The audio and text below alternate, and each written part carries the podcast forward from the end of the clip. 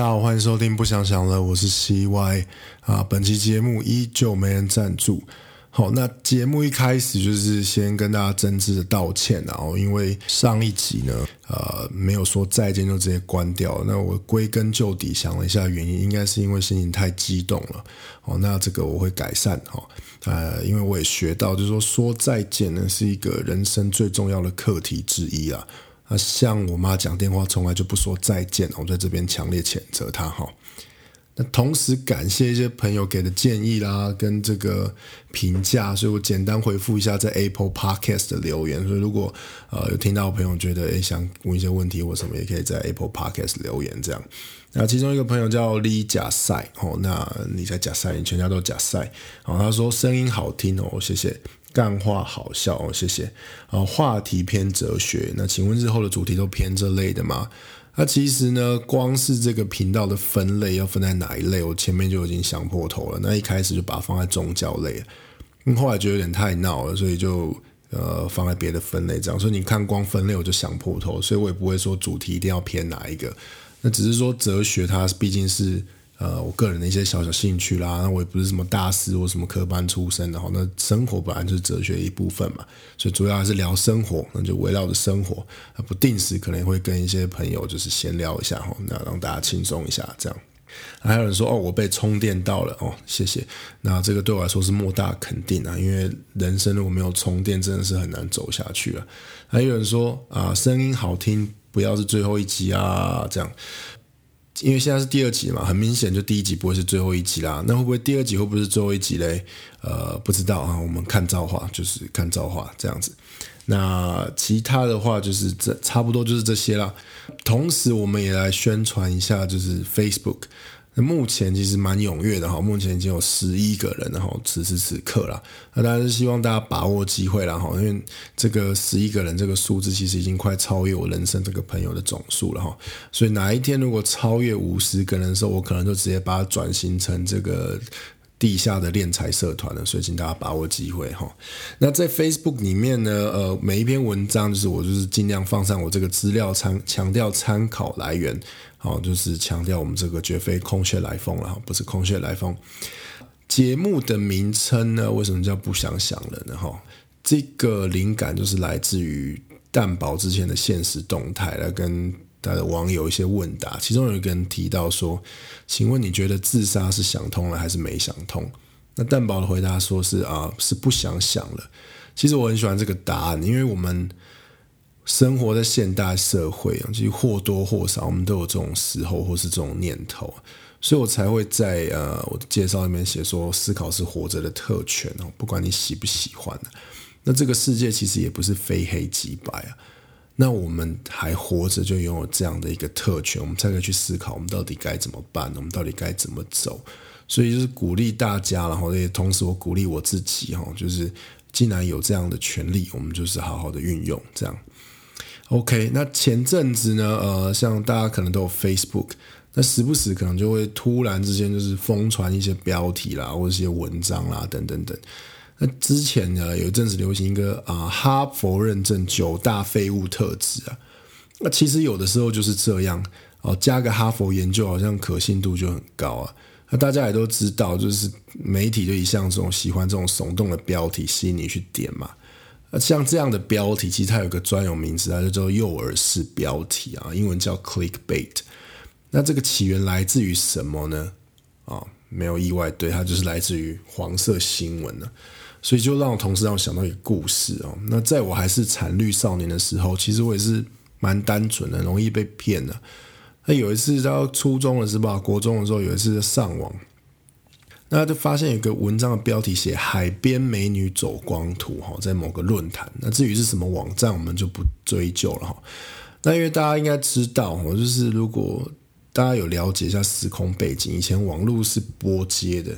哦，就是滴哆，它速度非常慢，它不像现在什么光世代或什么这种飞快飞跃的速度，以前速度就是很慢，它是以 KB 在计算的，所以你可以想象，你要开一张图哦，它需要时间，它是一格一格一格一格搂出来的，这就很像你在那种刮刮乐那种期待感哦，你不知道下一个会搂出什么，所以这种这种乐趣、这种醍醐味哦，绝对不是现在这种年轻人可以这种素食文化哈可以理解的。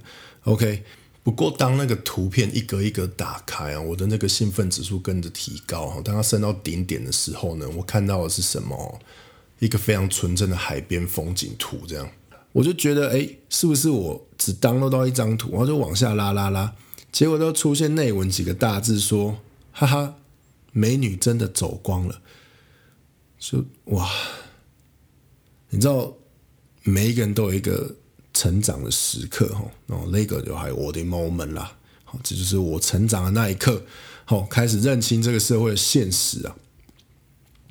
不过这个标题呢，其实我后来就试着查一下英文啊，我说九大废物这个，那标题呢，呃，其实我也没有找到呃真正的原文，我觉得不太像啊。不过有一个英文版啊，它标题是用 fail 这个字。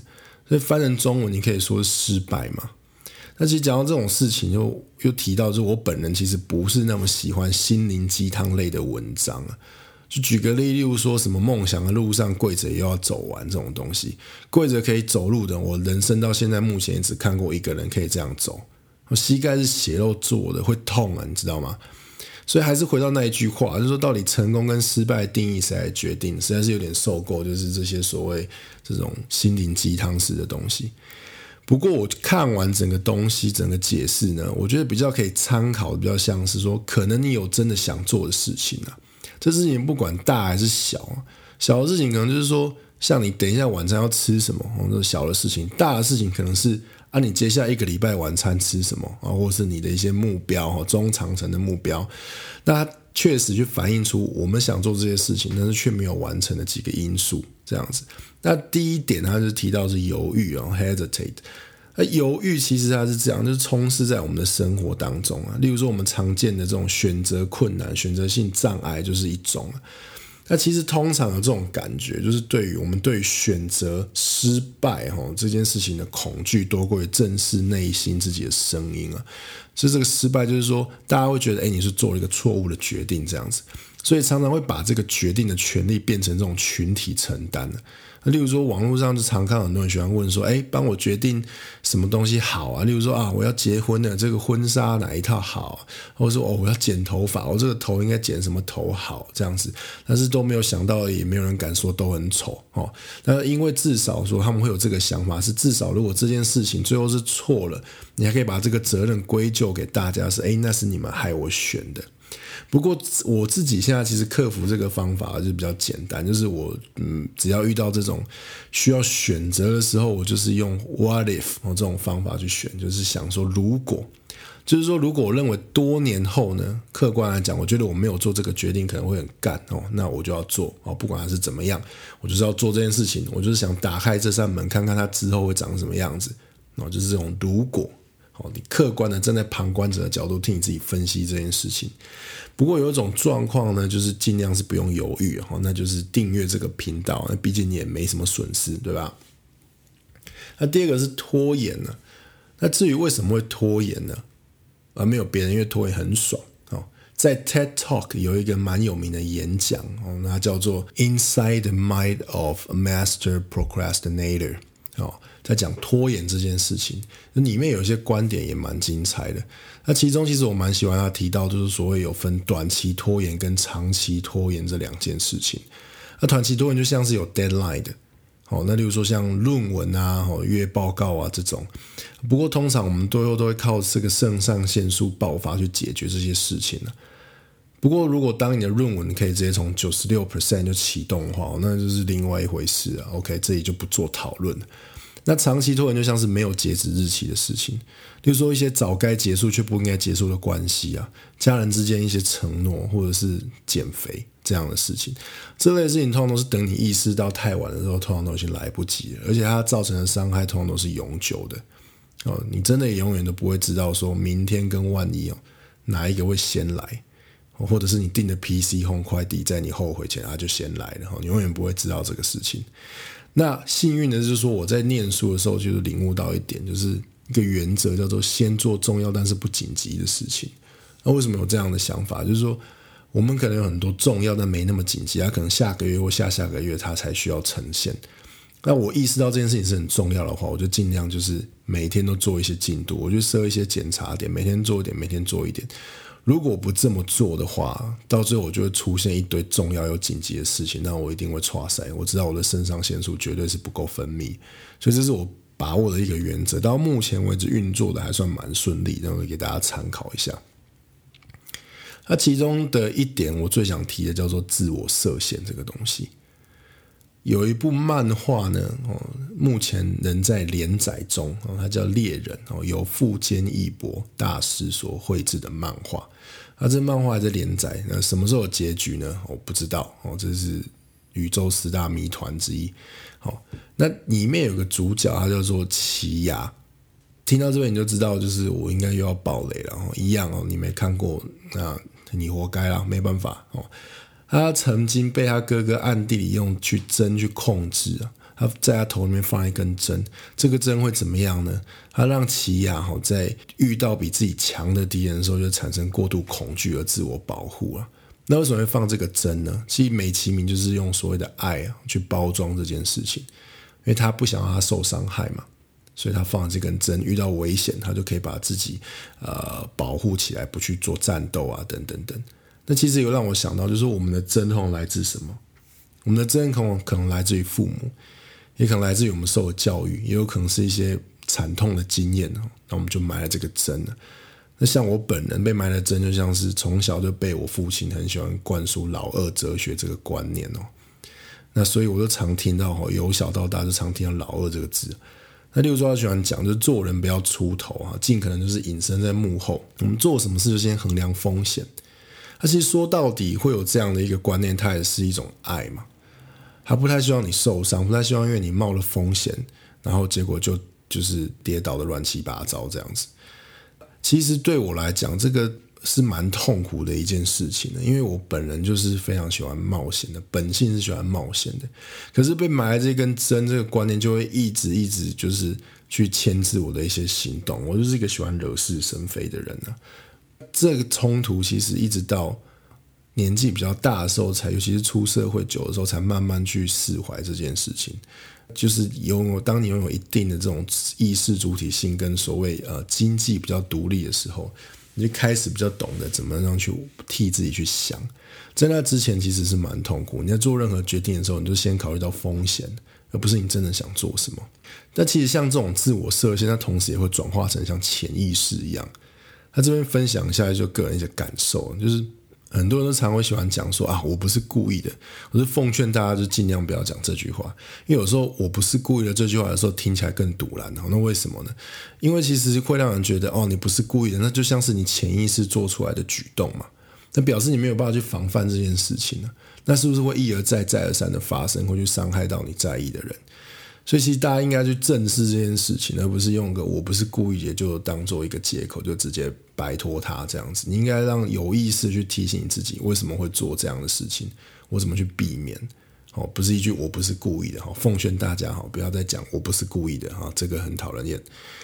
那其实刚讲的这些例子，我就拿我自己要做 podcast 这件事情来说好了。一开始就是满满的自我怀疑啊，因为这是。动机是可能很多朋友就鼓励我说：“哎，我觉得跟你聊天蛮好玩的，你可以来做看看这个 podcast 啊。”然后一开始我想说：“哎，OK 啊，有什么难的？”但是一开始一旦想到可能要做这件事情的时候，就是充满满满的自我怀疑。那这个自我怀疑就让我犹豫到底要不要开始，然后一直拖，一直拖，一直拖。那时候从年初拖到现在，但是中间就这样子，因为拖延错过了很多有趣的议题啊。举个例子，例如说我们的这个。最强的迷音制造机韩国瑜先生，然后就这样子离开了这个政治舞台，所以真的要跟各位讲，有些人错过就不在了。